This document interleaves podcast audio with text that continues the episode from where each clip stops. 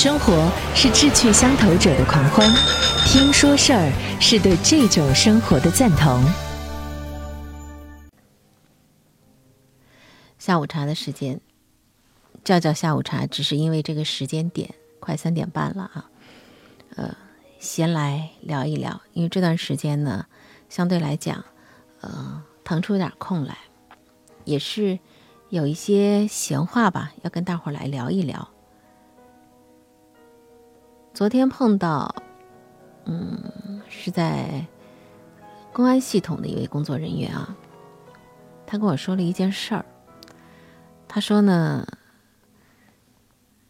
有一件事儿对他从事呃这个行业、这个职业这么多年，是特别感觉到震惊和触动的。很长一段时间自己都缓不过劲儿来，什么事儿呢？就是接到报警说有一个年轻人，小伙子，他要自杀，是在高层楼宇之上，二十多层吧，二十三还是二十五层的高楼之上。那么他马上接到报警之后呢，就赶到了现场，对这个呃年轻的后生进行一些劝导。正觉得劝的差不多的时候，突然之间旁边啊。就又有其他的救援人员就冲了上来，这小伙子呢没防备，就突然有外人的这个介入之后，这小伙子就一下子就探出了身，从二十多层高的高楼，啪就这样翻身跳了下去。这位警察叔叔特别触动的是什么呢？他说：“我是第一次感受到，一个活生生的人，就在那么一两秒之前还在跟你对话，瞬间，生命就没了。而具体他也没讲，他跟这个小伙子聊是因为什么样的原因，我们也不便问。呃，但是说完这个事儿之后，这个警察陷入了很长一段时间的沉默。”我在旁边，我们听的人也陷入了沉默，说不上什么样的感受，觉得生命好脆弱啊。有些具体的数字，呃，您可能呢也未必了解，很少会有人了解。但是我们看到了很多的年轻人，挂在嘴边的会是：“哎呀，无聊，真没意思，不知道自己以后要干什么，呃，没有目标。”或者说沉迷于游戏，然后又陷入了一种一种自责，内心的动力、愉悦感、阳光灿烂的时间变少，特别遗憾，特别遗憾，就是在年轻的时间、年轻的生命，在这样的一种消耗当中，逐渐逐渐的光彩暗淡。我并不是什么专业的人士。我好像也提供不了什么特别有效的方法，我也不敢提供，因为我觉得作为一个非专业人士来讲，你不能从自己的认知上头，呃，从自己的判断去指手画脚，或者说是说三道四，因为大多数人是没有办法，嗯，跟别人产生共鸣的，我们不太可能是同频共振，经历不同，感受不同。你觉得很不可思议的事情，而在别人那里真的是过不去的一道坎儿。别人的伤痛你无法理解，你的伤痛别人也未必能够知晓。这就是我们人类生活在世界上头的终极，我们是孤独的。这是上两天遇到的一位啊，嗯，警察叔叔说到对他触动特别大的一件事儿。那么今天上午，我去了我们宁波地区的全国国家重点全国的重点文物保护单位，我们简称为是国保单位保国寺。它是一九六一年的三月份由呃中华人民共和国国务院正式公布的国保单位，也就是说我们呃建国之后第一批的国保单位。那么第一批的国保单位。都有哪些呢？比如说故宫啊、长城，啊兵马俑，啊还有浙江地区呢，只有三个，只有三个。我们宁波的唯一的一个，也是第一个成为全国文物保护单位的，就是保国寺。那么浙江还有哪两个呢？一个是六合塔，还有一个就是岳坟。这是当时是全国第一批的国保单位啊，所以它这个等级的地位非常的显而易见了，重量级的。那么为什么保国寺会成为全国文物重点重点文物的保护单位呢？第一，它的朝代北宋时期建于北宋时期，而且是长江以南地区唯一的一个在北宋时期的。原构建没有遭到破坏的建筑。宋朝有一个建筑上头的，呃，属于范本的书籍吧，就是标准啊，建筑这个造价标准的依据书籍，叫《营造法式》。《营造法式》成书是在保国寺之后。而且呢，保国寺这个建筑当中有很多的科学道理，比如说它用到了黄金分割的这个零点六一八的这样的一个啊，呃，整个架构的搭建的科学依据，而西方要比我们晚好几十年，九十年，我没记错，应该是九十年才有这个零点六一八的黄金分割的这个数据，来自于工匠们的智慧。来自于民间的智慧，在江南地区留下了一座建于北宋时期的大殿，全部都是木结构的，啊，这个斗拱交错，瓜棂柱和它那个斗拱啊，是它的建筑学当中的特别的精妙之处。今天在保国寺，我们请到了特别资深的专家。他一直在保国寺里头从事这方面的工作，也就是说，保国寺的花花草草，呃，每一个部位他都非常的熟知了。我们还乘云梯登上了这个高处啊，近处去看了斗拱和它的构建的架构，由底下往上看和走到高处的时候，你和它平视的时候，那感觉真的是不一样的。听专家讲，保国寺，哎，有很多的属于博物啊、文物啊，这个人文方面的内容可以和您分享。那么我说保国寺，我会说哇，好香啊！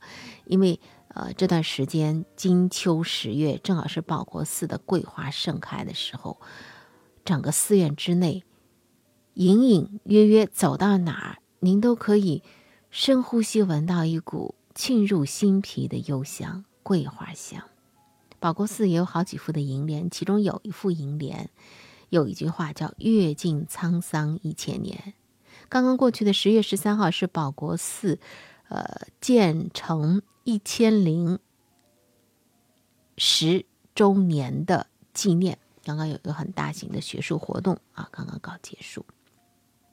站在这样的建筑面前。站在这样的国宝文物面前，隐隐约约听到了另外一个声音：时间。他也会对我们说：“人类呀，你要谦卑呀。”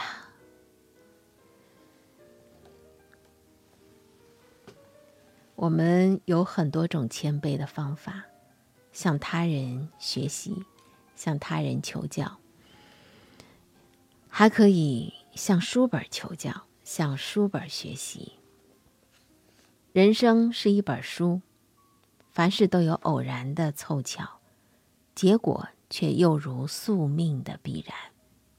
在这个世界上，所有真性情的人，想法总是与众不同。有些路看起来很近，走去却很远。缺少耐心的话。那你可能永远走不到头啊！所以克服一个人的弱点，这就是一个人伟大的开始。我一生从不相信权力，只相信智慧。人生实在是一本书，内容复杂，分量沉重，值得翻到个人所能够翻的最后一页，而且必须慢慢的翻。这是选自编程和其他的沈从文的著作里头的一段话。那么今天，在我们的这个嗯路上听书，先跟你分享到名家对于书的理解，把人生看作书，人生确实是如书。我手头上有这样的一本，这本书名呢很鸡汤，叫《人生只有一件事，没有比学怎么活更重要的事》。而且一般现在的书呢，都会有一些名家推荐，比如说这本书写着赖声川啊、张德芬啊、樊登啊等等推荐。作者金维纯是台湾地区的一位作者，那么从他的个人经历上来讲呢，是很丰富的。比如说，嗯，他办过杂志啊，做过很成功的一些事情。呃，他在十多年前就。进入了我们约定俗成的一个人生巅峰和超级舒适圈。当时他是事业顺遂，交友广阔，家里也没什么事儿，生活很悠闲。这样的日子过了几年之后呢，表面上是很春风得意的，但他觉得自己内心空虚，他就开始问自己一个终极问题了：说我到底是来做什么的？也就是说，我是谁？我来自哪里？我要往何处去？请教高人。搜遍经典，折腾了几年，最后，他觉得我要去学一学怎么活。那么他是怎么学的呢？花了十年的时间，前面七年他在做义工，从业余做到全职，从台湾啊做到全世界，从刷马桶、拖地板到开山种树，从当服务学员到当。当这个讲师都做了，而后来几年呢？后面的三年，他自己开了一个课程，就是告诉人们该学着怎么活，来分享他的人生心得，也算是他的心灵日记吧。这本书里头，那么大家一定很好奇，就是他学了十年怎么活，他现在到底是活成什么样了呢？他自己觉得啊，他的生命状态就像什么呢？就像一个故事，说一个小蚂蚁在沙漠里赶路，他遇到了一位师傅，师傅就问他：“你这么匆匆忙忙去哪儿啊？”小蚂蚁说：“我要去朝圣。”师傅就笑着说：“说圣城那么远，你走这么慢，你的生命又这么短，你怎么能到呢？”小蚂蚁说：“没关系，我只要能够死在朝圣的路上，我就无比幸福。”这小蚂蚁啊，嗯，小蚂蚁的话您听明白了吗？挺玄乎的，是吧？那么，这位作者说，这就是此时此刻的他。他确实做过蛮多的事情，他办过杂志啊，办过很成功的杂志，就是商界的这个杂志啊。那么他呢，呃，我很好奇，就是他在做这些事情的过程当中，他的源头来源于哪里？那么，在他的书的最后，也说到了自己的童年。人有的时候啊，过了知天命之年之后，往往会在想，我回归的原点，我的出发点到底是什么？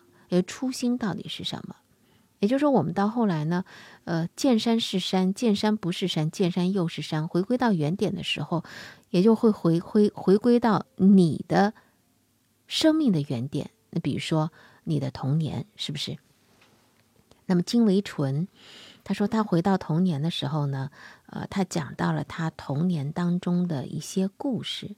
他生活的这个条件并不富裕，单亲妈妈带着一个孩子很辛苦。在他小的时候，在他小的时候啊，嗯，他是一个遗腹子，他的爸爸是一个空军士官，那么等于说他一出生的时候就没有见过他的父亲，他的母亲当时只有十八岁。就成了寡母，无亲无故，目不识丁。然后妈妈又要上班，妈妈做的是离家很远的纺织厂，在那里做女工。所以呢，这位年轻的妈妈就只能够把这个小婴儿寄养在隔壁的老太太家里。那么像她这样背景的小孩，能够念完大学到美国去留学，还创办一份台湾发行量很大的杂志，简直就像中头奖一样。那么他是不是真的中了头奖呢？金维纯人到中年的时候啊，他说：“我在反反过来去想我自己的童年时刻的时候，我觉得我这不是中奖，因为我小的时候真的很苦啊。回到童年，他看到了当年年轻守寡的母亲，一个十八岁的年轻的女孩子，不单单要照顾自己，还要照顾一个小婴儿。”他对自己的人生是充满着挫折和迷茫的，对嗷嗷待哺的婴儿的未来是充满担忧惧怕的，没有安全感。所以呢，这位妈妈很严厉，她用棍棒严教这个叛逆不受教的小孩儿，而这一切的一切，就是怕什么呢？怕自己孩子过得不好，怕自己孩子的人生跟他一样。金维纯说：“我看到了当年那个懵懂不受教的我，感受不到母亲言教背后的爱。我咬着牙发誓，一定要出人头地，一定要挣脱他，要活出跟母亲不一样的人生，吓他一跳。”他说：“我还看到了我所有的能耐都来自于母亲在幼年时候的对待，我讲故事的能力来自无数遍听他诉说自己苦难的人生。”我做事情的能力来自于他带着我做所有的家务活，并且一定要做到和他一模一样。我设身处地的了解别人的能力来自于我必须早熟的去了解我的妈妈，我才能够趋吉避凶的走过童年。我独立承担自己人生的能力来自于他在不断的提醒我：你没有人可以依靠。我面对苦、面对难的能力来自于他从不。妥协的要求，我的叛逆，我的不服权威，我的勤奋向学追求知识，我的不循规蹈矩又不敢脱轨的习性，这一切的一切都是来自于母亲。他说：“我以为自己以前啊是孙悟空，能够大闹天宫，结果没有翻出如来佛的手掌心，因为我那大字不识一箩筐的母亲，是我此生唯一的大师傅啊。”这件事儿，我既然是活了五十多年才搞明白的。他说：“我还看到过去身上的很多的习性，是少年时期对于母亲叛逆所留下的后遗症。我没有接收到过我母亲严格教育我背后的爱，导致我成年之后，我没有办法很自在、很自如的去接受异性的爱。”也正因为我年少的时候，我一直想要挣脱母亲的管束，导致我日后成为一个不断逃家的男人，连我自己组成的家我都要想逃，所以我最后我结了三次婚，源头就是因为没有圆满和母亲的关系，我的灵魂深处一直回不了家，而现在的我，我的生命发生了变化，每过一段时期，我再回头，我所看到的童年是完全不一样的。我现在再看到我的童年，那是一切圆满了。我完整的接收到了母亲的爱，也对母亲付出了在她生前我一直没能够付出的爱。这是金维纯啊，他说他在呃后后来知天命之年，五十多岁之后，他终于重新像考古挖掘一样，挖出了对于母亲的最初的记忆。去感知到母亲的那种爱，也付出了自己早就应该付出的，而一直没有付出的、迟迟未付出的对母亲的那份爱。原来如此，发现自己的过去，了解自己的现在，目的是什么？认识自己。人这一生啊，到底是为了什么？我觉得我们没有那么宏大的意义和价值。我们可能。通过阅读，通过其他的外部了解，呃，了解外部世界的各种的一些渠道，要落点落在是富养内心，我们认知我之外的世界，而最终我们要认识自己。自知者明啊，知人者智，智不难，明确实很难。这是金维纯在他的这个书的最后，他反思自己童年的时候写到那些话。他说：“这样的一些体验，让我重新圆满了母子关系之后，我在情感方面的执着和恐惧也慢慢消退了。我了解到很多经典上所说的过去、现在、未来都在一念之间，一念之转能够让过去的记忆不一样，现在的感受不一样，未来的命运也不一样。你那一念生成什么样，你当下的生命就活成什么样，你的命运就会呈现什么样。个性能化，心念能转，连过去的遗憾都可以再度圆满，何况未来的命运？所以人生还有比。学怎么活更重要的事情了吗？听他说完，好像真的是如此，真的是如此啊！我们要学习该怎么活，怎样去活。那么好，我们就来看看金维纯的这本书。人生只有一件事，没有比学怎么活更重要。